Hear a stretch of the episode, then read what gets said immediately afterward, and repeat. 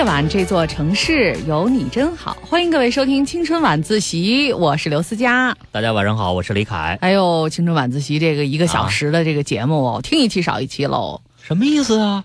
不是明年啊，二零一六年。对，不是往前挪了一个小时吗？往前挪是几点到几点？十点二十开始，就是二十二点二十分。哎，你听着，四个二，三个。哎呦，就您这个数学怎么上到大学的呀？就给他蹭到二十二点 二十二分开始。二十二点二十分播出，然后那个节目时长当然就只剩四十分钟了。嗯，所以我说这一个小时的节目啊，这个宝贵的节目时间，我们得。再抓紧浪费一下吧，时长是不如呃二零一五年长了，嗯，但是相信这浓缩的都是精华，对对对，是吧？我们也是这么安慰自己的。那今天我们还是继续用这一个小时的时间，给大家读一本特别厚的书，嗯，多厚？三百多页呢。三百多页还叫厚啊？但不是三百六十五页，它有三百二十多页。嗯，我们能读哪算哪吧。行，不行就是明年接茬读。接茬行吧。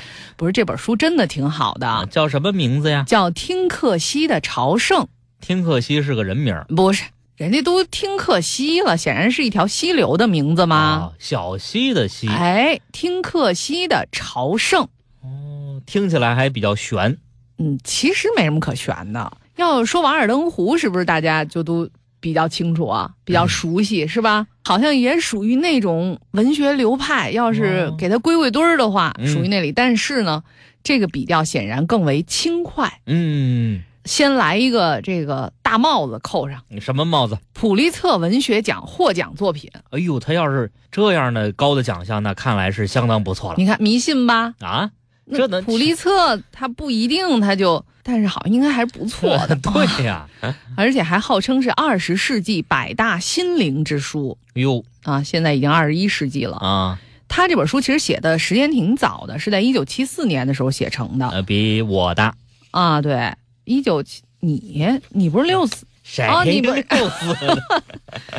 那这个为什么在七四年的时候能写出这本书的作者，他到现在还在出书，就说明他当时写这本书的时候其实很年轻，嗯，很年轻，很年轻。他当时啊，哎，咱们干脆一一上来先来介绍一下这作者得了。行行行，你好这个吗？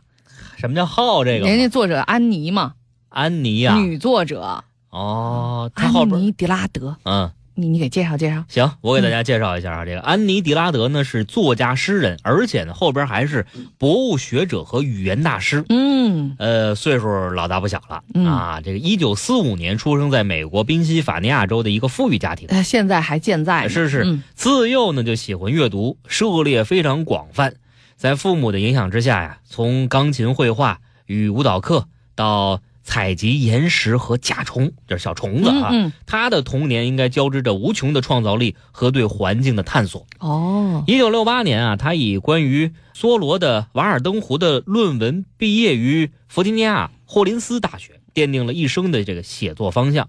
毕业之后呢，这个迪拉德就是刚才说那个安妮·迪拉德啊，写诗、画油画，同时呢为约翰逊扶贫项目工作。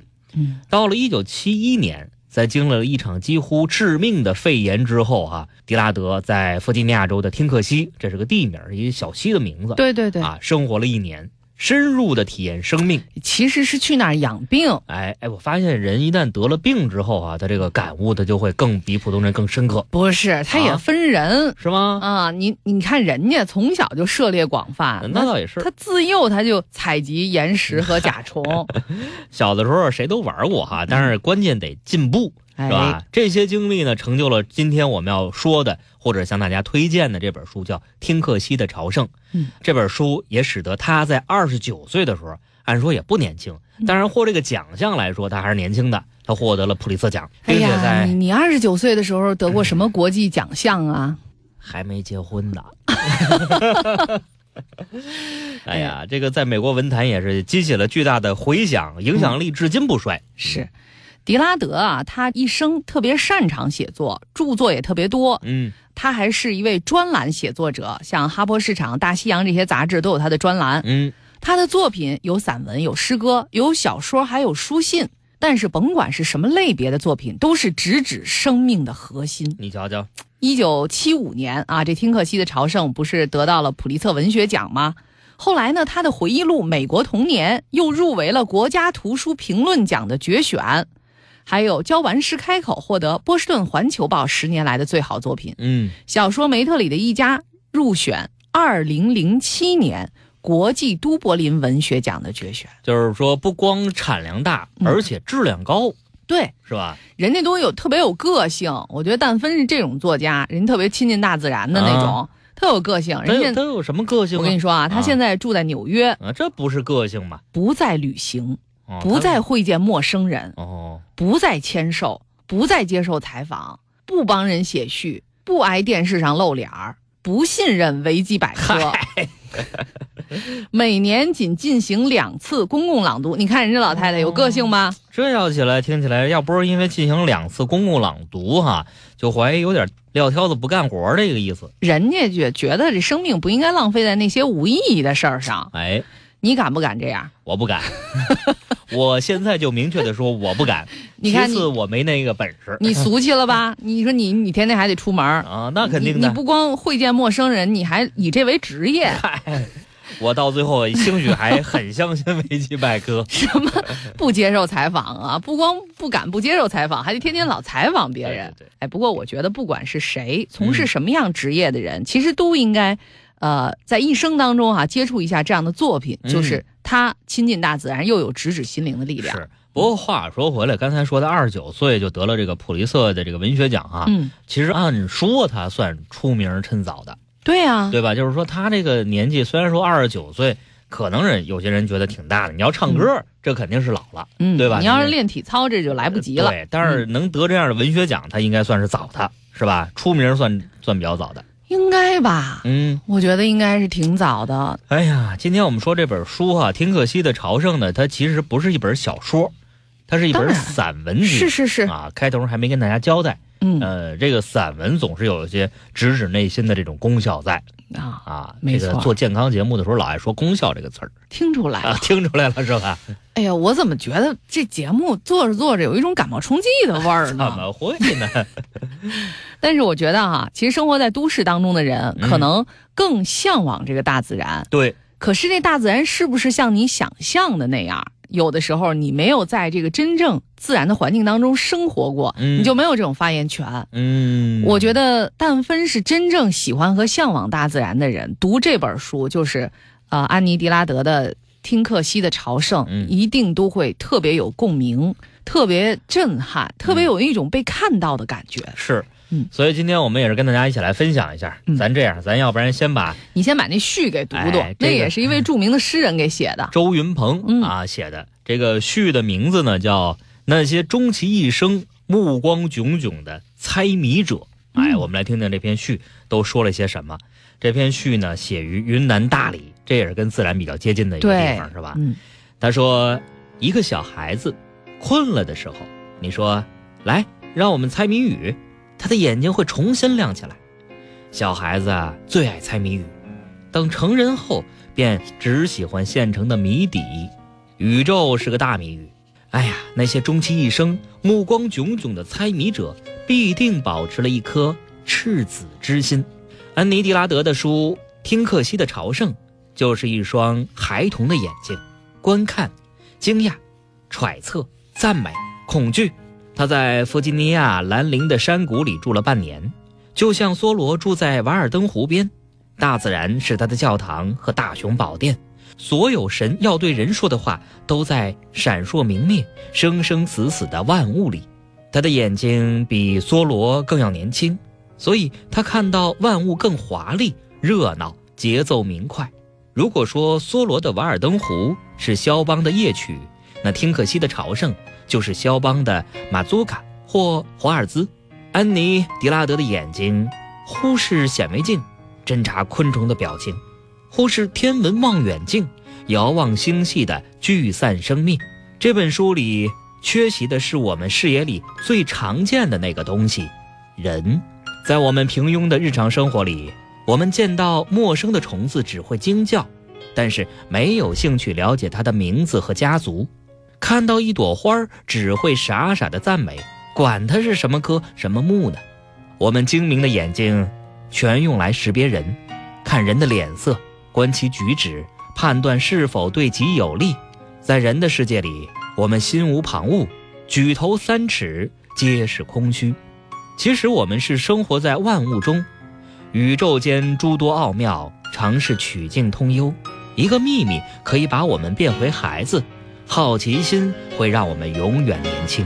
听克西的朝圣在某个层面上很像中国的庄子：“道无始终，物有死生，天地一直也，万物一马也。”庄子，如果你调皮的掀开他那个道的大帽子，就会看到那么多有趣的、拟人化的山川草木、飞鸟鱼虫。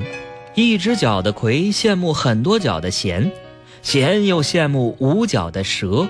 蛇又羡慕无形无影的风，蓬蓬然从北海吹到南海。在庄子那里，万物皆是象征，是通向终极道的千门万户。在安妮·狄拉德那里，道有另外一个名字，叫 God。你可以通过大自然和谐优美、赏心悦目接近它，唱起赞美诗；也可以通过大自然的残酷、弱肉强食、杀戮毁灭靠近它。这时唱的是哀歌，如老子所说：“天地万物，以万物为刍狗；光明黑夜，已知未知；有序混乱，生命死亡是太阳和芦苇共同的宿命，而我们人是一根能思想的芦苇，我们用思想彼此照明。你没去过瓦尔登湖，但梭罗带你心驰神往，只需要花三十块买一本他的书。”我也没去过弗吉尼亚的蓝岭，读完听克西的朝圣，借安妮·狄拉德惊鸿照影的慧眼，目睹了那里的一切。这就是我们刚才向您介绍的，在云南大理由周云鹏所写的序言。对，嗯，周云鹏显然是很喜欢安妮·狄拉德的作品，是给了很高的评价。嗯，我当时其实，在买这本书的时候，我是先翻了一下这个内容。因为我不知道这听克西的朝圣是什么意思。对，看一遍书名，首先像我是第一反应是个人名后来才发现是个小西的名字。对，后来一打开这书一看，哟呵，嗯，怎么茬儿？正好是我喜欢的那一类书。你喜欢哪一类呢？就是人少树多的，嗨，就那种书，什么京都山居生活。嗯，这不也都是挨山里头吗？嗯，呼啸山庄也算也算是吧？那那那不算啊，凡是有人的人还特别多的，那就欠点儿哦啊。我我给你念念这个。行行行，太好了，我们跟大家一起来分享一下第一章啊。今天我们给大家介绍的这本书是广西师范大学出版社出版的安妮·狄拉德的作品《听克西的朝圣》。第一章叫《天地游戏》。我曾经有只猫。一只年迈好战的公猫，这只猫会在半夜由床边开着的窗户跳进来，落在我胸膛。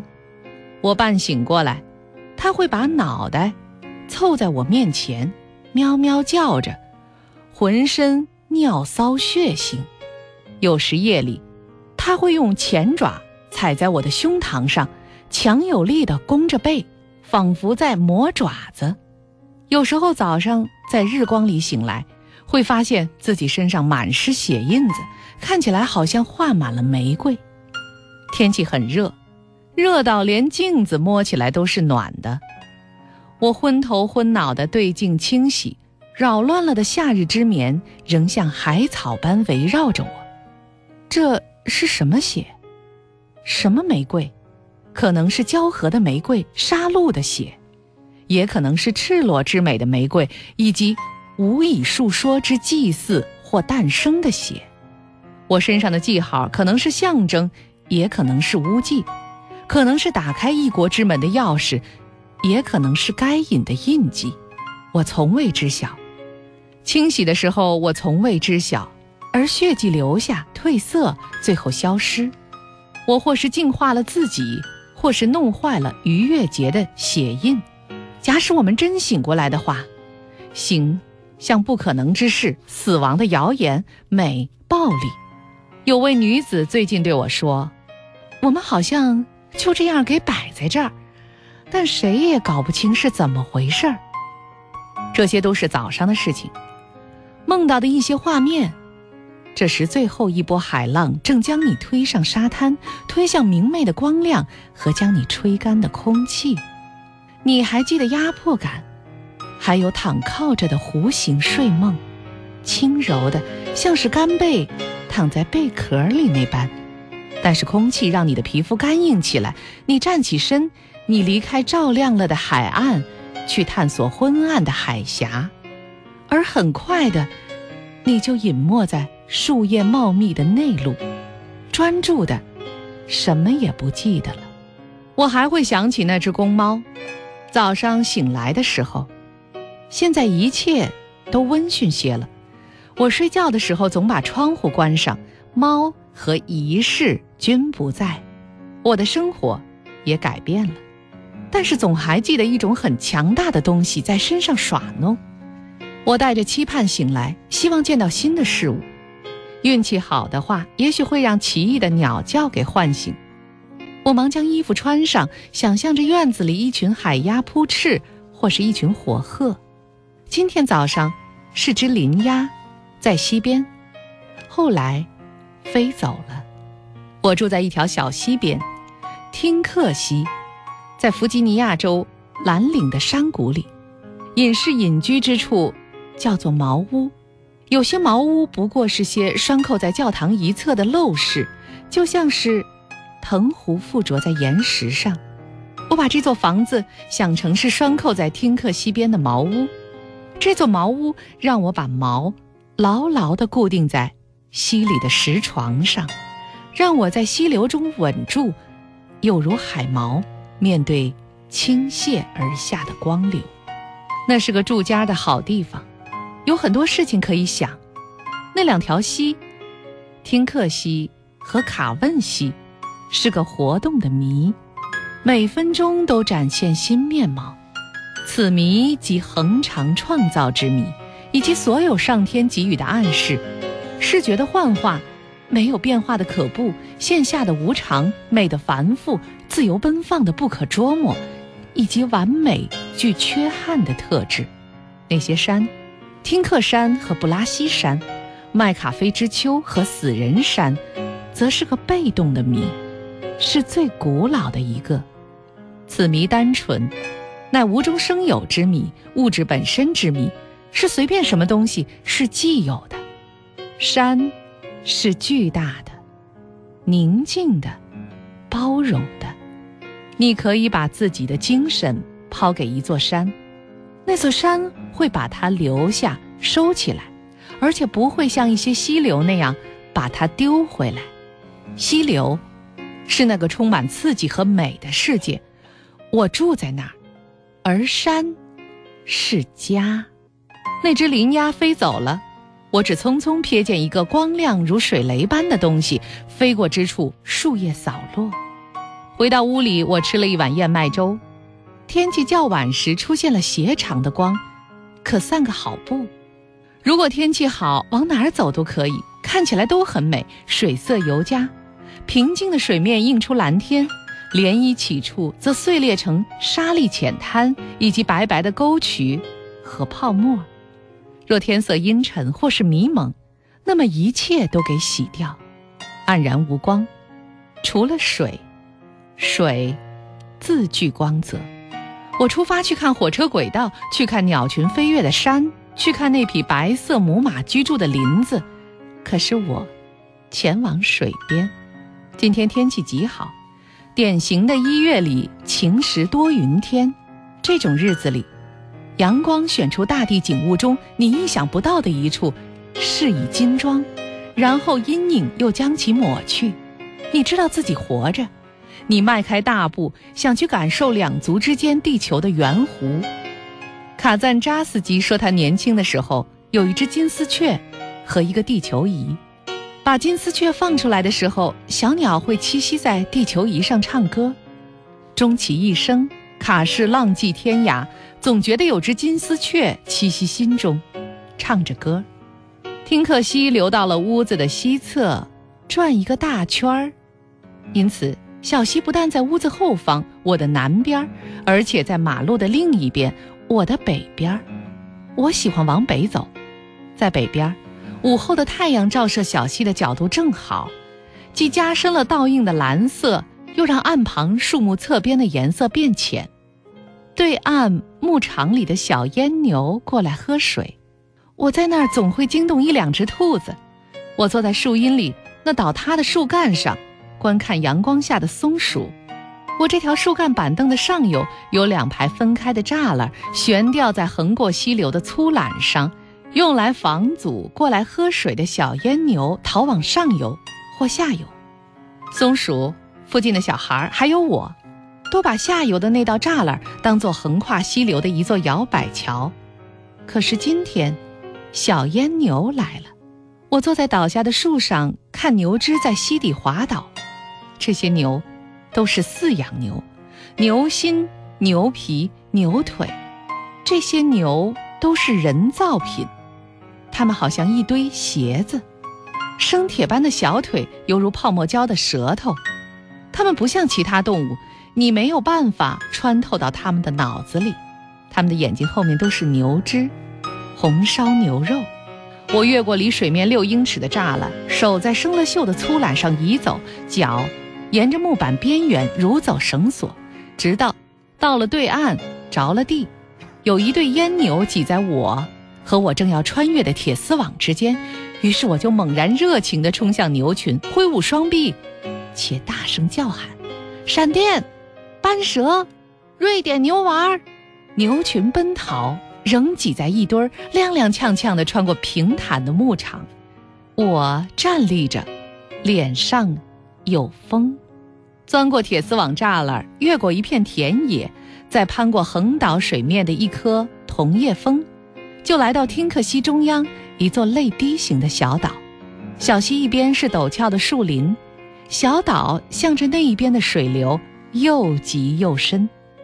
另外一边就是我穿过的那片平坦的田野，紧邻着小阉牛的牧场。岛和田之间的水流又浅。又平缓。夏天水位低的时候，河水慢慢流过，让一汪汪浅浅的水塘十分清凉。水塘周围且长了菖蒲和植草，水敏在水面上巡行，蜡姑在水底淤泥上疾行，吃脏东西。青蛙、古蛇瞪眼，而小带鱼和小鲤鱼藏身树根里，躲开苍鹭的利眼。一年到头，我每个月都会来这岛上。我到处走走，停停看看，要不就跨坐在横过水面的桐叶枫树干上看书。冬天里，我把腿缩起来，不时碰到水。今天，我坐在干干的草地上，在小岛水流较缓的那一端。我对这个地方有股依恋，来这儿就像是求神卜卦。回到此地，就好像一个人在战场上断了胳膊、缺了腿儿，多年后回去寻找那战场。哎，这第第一章没读完呢，嗯，挺长。哎，你什么感觉呀？我觉得不像一女孩写的，你觉得呢？挺像的。开头就是血呀，什么玫瑰呀，然后不然一伤痕，你觉得像一女孩写的？你以为小女孩都是那个粉的？花蝴蝶就各种的，也有可能铁娘子啊。但是这个上来之后呢，我就觉得这跟一般的女孩不一般。嗯，可能是受过博物学教育的 和没有受，确实有点不一样。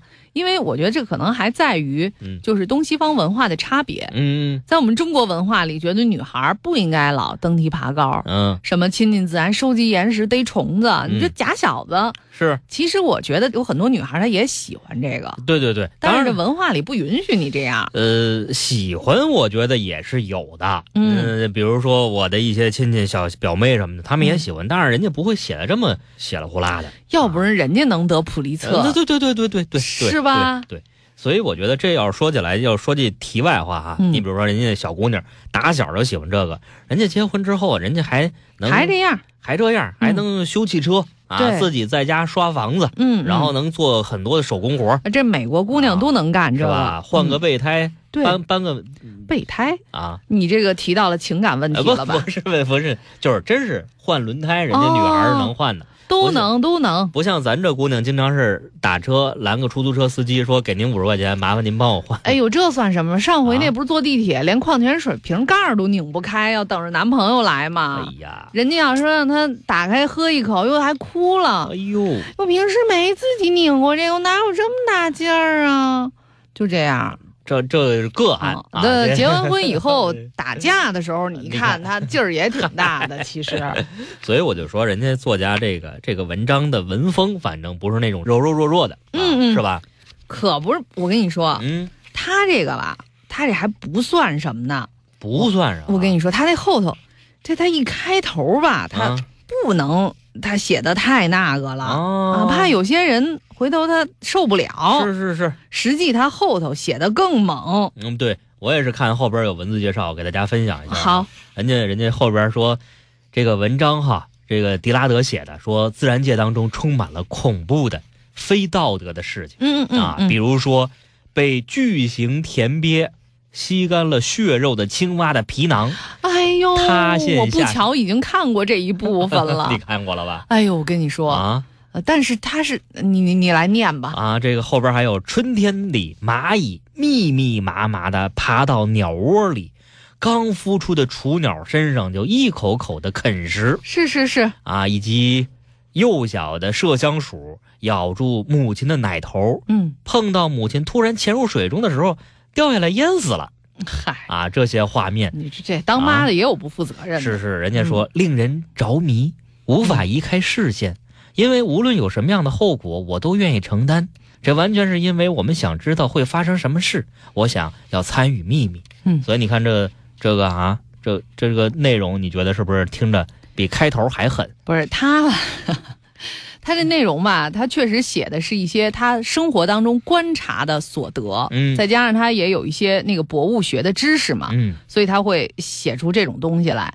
但实际上吧，我觉得啊，这并不是说他这个的主流，啊，不是主流。它。是一部分。嗯。而且呢，因为我对他写的书不是感兴趣嘛，我就搜了搜，之后我就发现吧，他岁数大以后他又写了一本，啊，人家就说他其实对生命和对这个自然的好奇心和年轻时候是一样的，嗯但是呢，却多了好多悲悯之心。就可能他在哦写作的时候不再写的这么直白了。直接，嗯然后血腥，他可能会换一个方法，毕竟上岁数了嘛。是是是，啊，行，接下来我们再跟大家一起来分享。今天向大家介绍的是安妮·狄拉德的这本《听克西的朝圣》啊，我再给大家特别狂野的一本书。是是是，嗯我再给大家念一段，跟大家一起来分享。这个是跟冬天有关的，哎特别应景儿。对对对，嗯，文章是这样说的：下雪了，昨天下了一整天，也没有让天清朗起来。虽然云层看起来如此低如此厚，仿佛轻轻一扣就会一起掉下来。光线散漫，没有色泽，就像白蜡碗里一张纸上面的光。雪看起来很亮，而天很暗。其实天比雪亮，显然给照亮之物不可能比光源要亮。证明这一点的典型方法就是放一面镜子在雪上，镜面将反射出天光，再将此与雪的明暗做一比较。这么做当然很好，让人信服，可还是会有错觉。暗的在头上，明的在脚下，我上下颠倒走在天上。昨天我看见了十分奇特之暮色四合，云顶上染着较暖的色调，颜色渐深，然后仿佛给连了起来，牵着走。我再也看不见趁着天色飘落的胖胖的雪片儿，只有飘落在深色物体前面才看得见。任何远处的东西，比如从凸窗里看到的那株胡桃树，树已经死了，但爬满了常春藤，看起来却好像透过白色绢纸看到黑白卷头插画，这样看着世界退入越来越深的蓝色，感觉好像正在死去，而雪正在激起，静默膨胀起来，向外扩张，距离消失了。不久，我唯有聚精会神地看着那片最大的暗影儿，才能看见雪之下落。后来连那也不行了，院子里的雪蓝如墨水，发着淡淡的光，天则是紫蓝色。凸窗不再听话，开始反射出房里的台灯，感觉好像正在死去，越来越暗，越来越深，然后熄灭。今天我出去转了一圈，到处看看，雪已经停了，地上有两寸厚的积雪。我穿过院子，走到溪边，所有东西都透着石板的青色，或是暗灰色和白色，只有毒萝卜和西洋山。假如把雪扒开，就会发现它们有翠翠的、密密的绿色。看那儿，溪里有只傻里傻气的大玉鸟，看起来像只灰黑色的鸭子，只是头小了一些。它那白色铮铮有声的喙顺着头的弧度往下斜，从底部看起来就像个圆锥。我在某个地方读到说，大玉鸟很厉害，很害羞。它们很容易为了一个足球而闹别扭，很容易惊恐地掠过水面，也很容易突然飞走。可是我想瞧个仔细，所以大玉鸟尾巴一翘潜入水里，我就赶紧穿过雪地向它奔去，然后躲在一棵西洋杉树后边。他再钻出水面的时候，脖子僵硬，两眼呆滞，犹如浴缸里的橡皮鸭。他向下游。远离了我，我等他再度入水，便逃向一棵桑菊。可是他突然之间浮出水面，就好像澡盆里的小孩，用双手将橡皮鸭举起，又突然放掉。我呆住，一动也不动，心想：我毕竟真的是，实际上根本就是一棵树，也许是棵死了的树，甚至是棵摇摇晃晃的树。无论如何，是个。树像树一样的东西，大玉鸟不会注意到这个地方上一刻并没有树，它怎么会知道呢？它初来乍到，不过是个观光客。身为一棵树，我只能让自己紧紧盯着大玉鸟的眼睛。没事儿，他什么也没怀疑。当然了，除非他是假装，引诱我伸手挠鼻子，一切就已经来不及了，我的面具就会给拆穿。再也做不成树了，鼻子不痒了，湖面也空了，就是这样。大玉鸟再度下潜时，我跑到了桑菊树边，鸟儿一面在急流后面的浅水里觅食，我一面由树干后四顾。我又从那儿跑到下游的桐叶峰，途经空地的时候，我再度变成了一棵树，如此折腾了四十分钟。直到我那棵树叶茂密的脑袋逐渐想通了，也许大玉鸟根本不害羞。原来这一切伪装都不必要。原来鸟儿特别的笨，或至少其头脑不会分析的那种。原来我在这儿雪地里一直像个大笨瓜，所以我就由目前的藏身处，也就是一棵黑胡桃木后面，勇敢地走了出来。没事儿。大玉鸟就在我正对面的小溪里，载沉载浮，安详之极。难道我一下午都在和一只捕猎用的幼鸟玩吗？不可能，幼鸟不会潜水。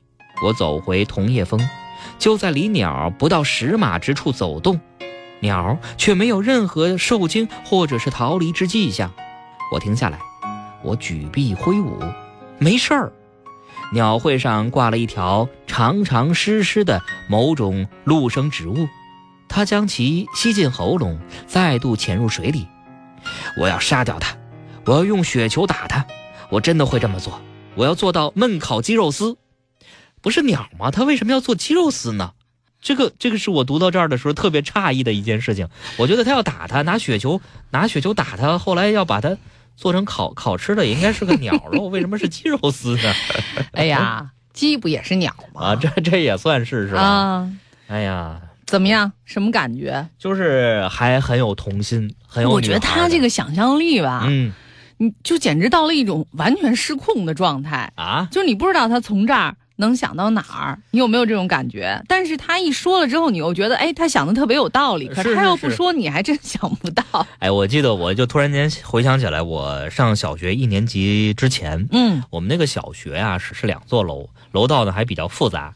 有的时候呢，有一个看门的老爷爷在门口，嗯，已经放学很晚了，晚上八点之后，我们家住小学边上，我就开始跟那个老爷爷玩捉迷藏，不是玩捉迷藏，是我想进那学校里边去看看。老爷爷也得跟你玩啊。后来我就躲在那个柱子后边，结果老爷实在不耐烦了，人家直接从传达室走到我面前说：“你回不回家？”就可哦，感情一直都在人家的目光之下哎。那小孩儿嘛，哪知道？所以我觉得读了他这个特别有感触。他跟那个鸟之间，嗯可能也是人家说我不爱搭理你得了，你还一棵树一棵树的跑。是谁理你了是吧？就是，但是我觉得一个人哈，他可能如果能有这样的童心，就像刚才我念的那段里头也有，他跟那群牛那喊各种各样的啊，嗯一会儿连什么什么牛丸儿都出来了。是啊，然后我觉得他自个儿挺嗨的。就是自己一个人玩的挺高兴。对，我觉得其实啊，这也是就是现代呃我们这个社会当中年轻人应该学会的一种能力。什么能力啊？就是你不能特别依赖于别人，就别人让你开心你才开心。你你自己的时候，你内心如果丰富的话，也能玩的挺嗨的。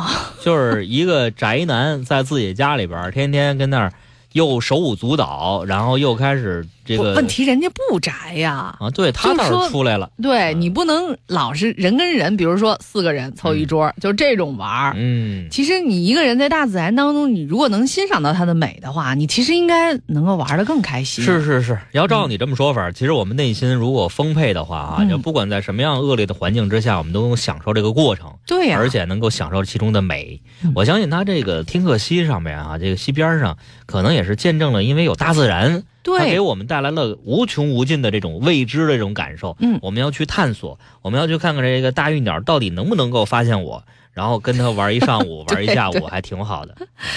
哎呀，你觉得就是赖咱们这个生存环境里没有听课西是吧？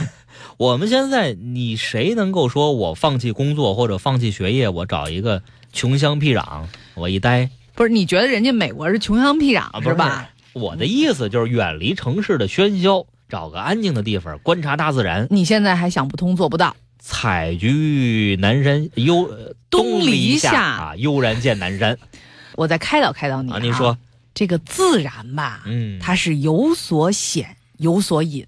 哎呦，这又深了灵魂呢，只有把自己放空，才能回到纯真的状态啊！。这句话我听过。你看那个没有理性纠缠的世界，啊，也也就是那个亚当尚未为万物命名前的伊甸园嘛。嗯，所以人家安妮·迪拉德小朋友啊，当年啊写这本书的时候啊，他告诉我们说要回到感官，纯纯净净的看，是吧？他他，你看他那些文笔，嗯，就跟那个听课溪这溪流一样活泼跳跃，让我们像在空球场上于静默之中看棒球赛的人一样，心不在焉又心神恍惚。只有在善于观看的人面前，充满灵性的鱼才会显现。你要是看不见呀，它什么大玉鸟啊，嗯，大芋头出来也不行。所以关键还是，就说安妮迪拉德他感人至深的地方，就是带着一种天真，但又不是那种傻了吧唧的天真啊，嗯是一种耐人寻味的天真。他后面还描述过如何和西边觅食的这种苍鹭对峙，如何一动也不动地站在灌木丛中，屏息以待警戒的麝香鼠出现，一直到忘记自己，忘掉小溪，忘掉时日，一切都忘掉，除了静止的琥珀深水。他说，野生动物的存在本身，以及真正看到它们的那一刹那，都令人不由自主的大声欢呼。嗯，因此，他得出的结论：光是张开眼睛观看，就是多么宝贵的一件事儿。是能够静心的去看看大自然这种美哈，嗯大自然那种各种动物也好，植物也好，他们的这种生活，嗯，我真的觉得是一个非常羡慕的事情。人家二十九岁之前就干了这事儿了，我希望我五十九岁的时候能够有希望啊，在第二年的时候能够你干嘛？说那么悲观啊？就是看来是平时工作太忙，这没有机会能够有这么长时间去观察。不是啊，他这当然是比较集中了，再加上那边自然环境也比较好啊。啊你在北京城市里，我想是找不着这么一处地方的，对啊，是吧？但是我觉得你可以，就是他这种精神，嗯，对吧？还好我们你可以领会精神呐对。一个是领会精神，另外就是我们今天这期节目的这个主旨哈，也是嗯希望通过我们这种读书节目，让您去看这本书，通过别人的这种经历也好，嗯来来看看听课西到底是一什么样，对，对吧？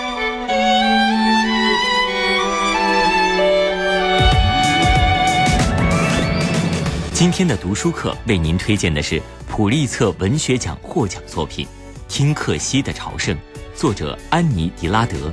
本书堪称当代自然文学的范本。欢迎收听。我觉得哈、要嗯真的是善于观察的人，他真不在乎说一定得到这种野地儿去住着。嗯，他吧，随时随地他都能看到特别美好的、特别炫目的东西。是吗？你比方说，我给你举个例子哈，啊，你说，就他那个第六章，这个题目就叫“当下”，活在当下的那个嗯当下、是这么写的：对你给大家念念。有本事就将他逮住。早春三月，我在洲际公路上开了一整天的车回家，晕头转向的。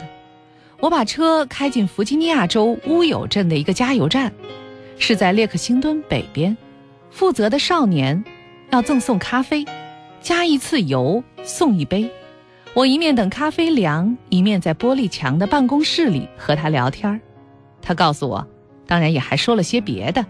前面和他们抢生意的那家咖啡站，其免费咖啡的招牌在洲际公路上都看得到，但你得付一毛五才可以要他们用保利龙杯装咖啡，要不，我猜想就得用手吧。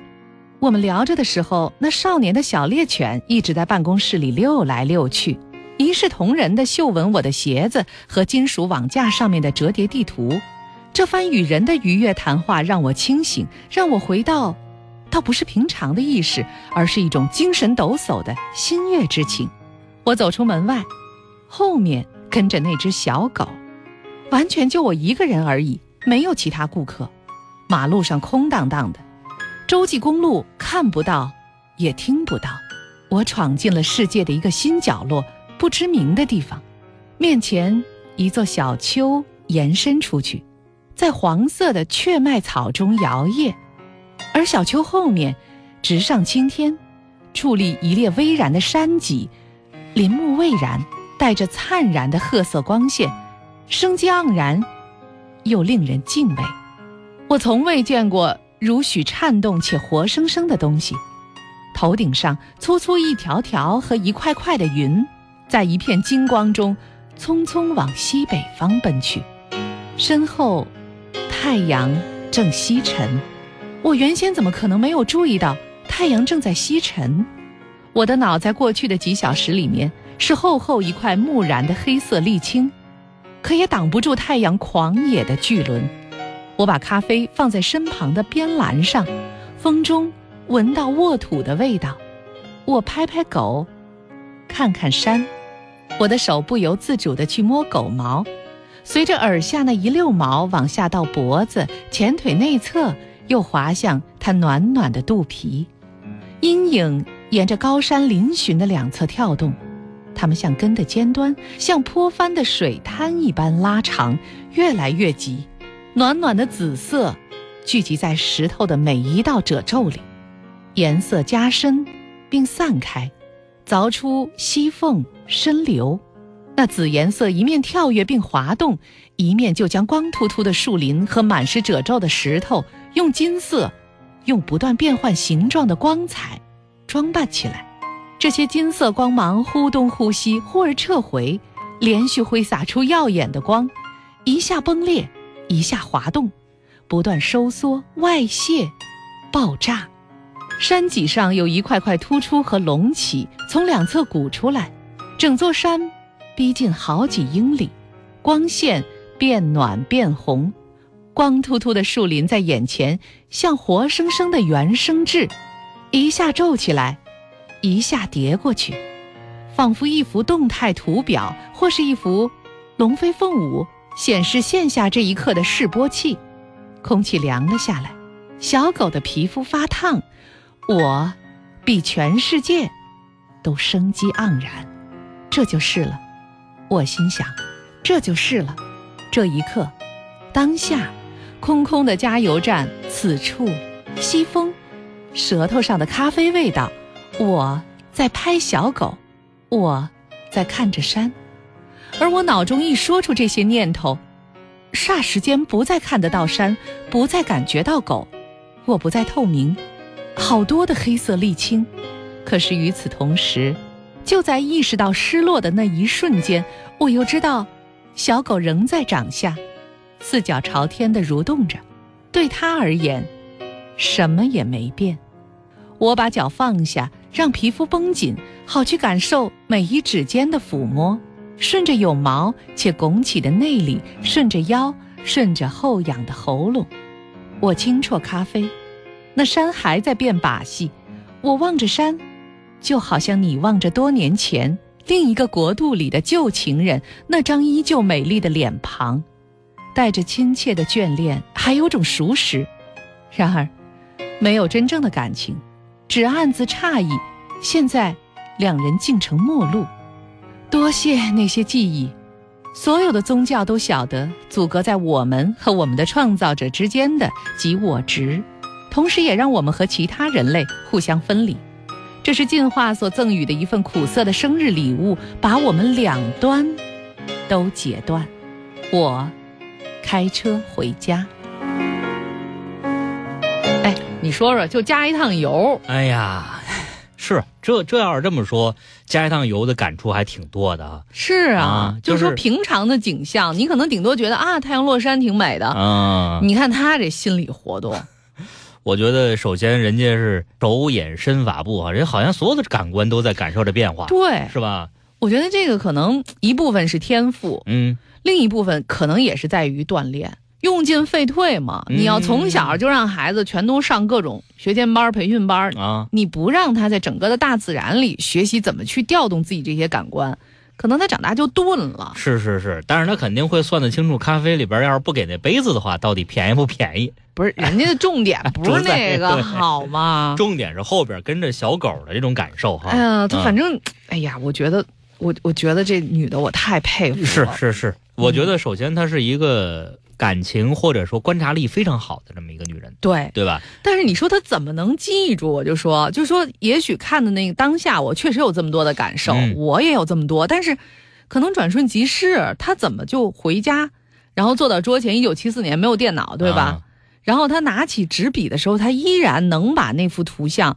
再给描写出来，我觉得这绝对是一种天赋。我我我个人观点啊，嗯，我觉得要是能写日记，坚持下来应该有有帮助，真的，就是是吗？真的，你就每天晚上睡觉之前，你就写这一天你都干了什么，然后你到时候那录节目啊，又录一节目，又录一节目，节目节目节目，那不行，你得把当时的感触，呃，当然说结构可能是流水账式的，但是有些感触，你切身的那种感觉写下来可能。这是作家的功力哈，能能够再进一步深化。你还真别说，我觉得这个观察世界、嗯，感受世界是一种能力，嗯。但是你要真成为一个职业作家，你还必须得手得勤快。是啊，你得天天练，要不然你就容易手生。什么事儿都是一旦他成了职业的，就嗯就会觉得很累、很辛苦。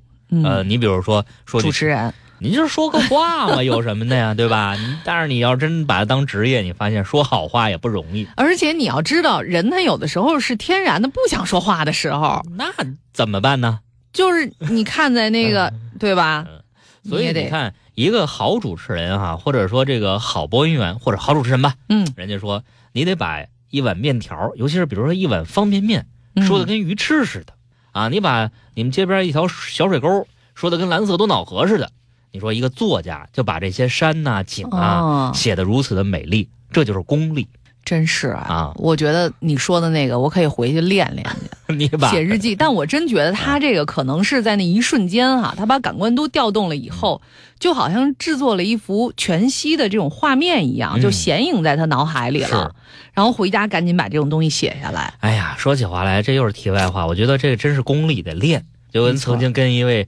前辈跟我探讨说：“你看见美女女孩，嗯，不用拿手机照相，你就把它印在脑海里，所以他看见美景也能印在脑海里。”哎，我还特别想跟大家说，现在这用手机啊，因为拍照现在变得容易了，嗯，其实对人的认知能力其实是我觉得是不利的，嗯，甚至是具有破坏性的。嗯，你想啊，就是当你真正比如说是野生动物哈，你去非洲，嗯，你如果只想拿相机去抓拍一个的话，你可能真的会。你就只看这个图是不是进了取景框，拍的是不是清楚？嗯，但是如果你真的看见一头狮子的话，哈，你觉得你那时候你可能跟它对视，或者你看到它，然后那时候空气是什么样的，嗯，你觉得眼神是什么样的，你甚至能够感觉到自己这个是不是心跳都加速了，血流流向哪儿，然后你能体会到空气当中那种气息。嗯，我觉得这才是真正的感受到了这种。是你忙着拍照，你忙着拿手机是肯定没机会感受的。你照的又没有人家那野生动物的摄影师照的好，没必要。是嗯，说到这儿的时候，就觉得这个为什么会说，这又是题外话，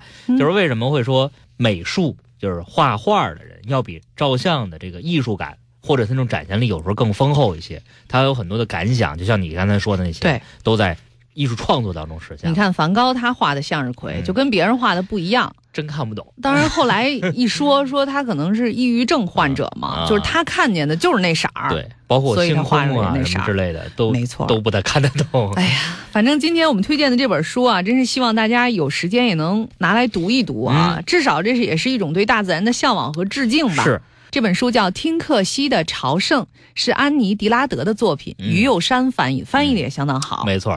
广西师范大学出版社。除了读这本书之外呢，如果有机会的话，还是希望大家能够也去户外哈，嗯多去感受一些大自然那种魅力。